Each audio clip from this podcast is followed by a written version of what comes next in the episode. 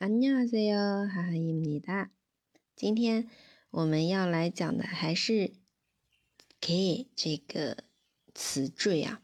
那么这次呢，它不是出现在末尾的，像我们之前讲的 “nar ge”、“top ge”、“pe ge”，都是 “momo ge” 这样一个搭配。那么今天呢，我们要来讲的两个单词是 “k” 开头的。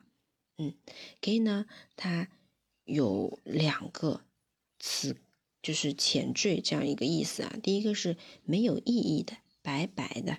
嗯，比如说影视剧当中很多人都是小配角啊，白白的死去的啊，那 K to go 嗯，首先 zu da 是死掉。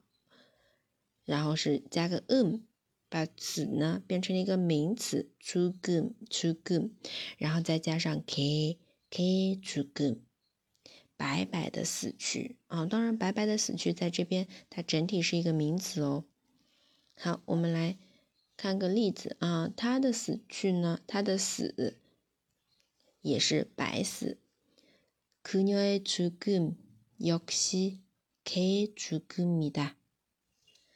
好，개죽 음， 第一个单词，第二个单词是개꿈 嗯，那么这个 “gum” 我们使用频率还是挺高的，表示的是梦。k gum 没有意义的梦。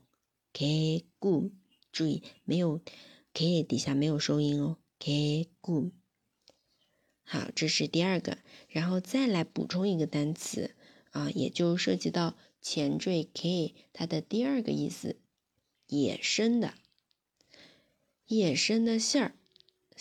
嗯，馅儿呢是萨尔古，萨尔古，那前面加个 k 萨尔古，k 萨尔古，意思是野馅儿啊，还有是山里的那些馅儿，山馅儿。好，这个就是我们今天学习内容，我们来复习一下啊，k 古，k 出古，k 萨尔古，对，大家都记住了吗？那我们下期继续来讲这个单词。如果你喜欢这个节目，欢迎评论、点赞和转发哦。我们下期再见，太阳没白哟。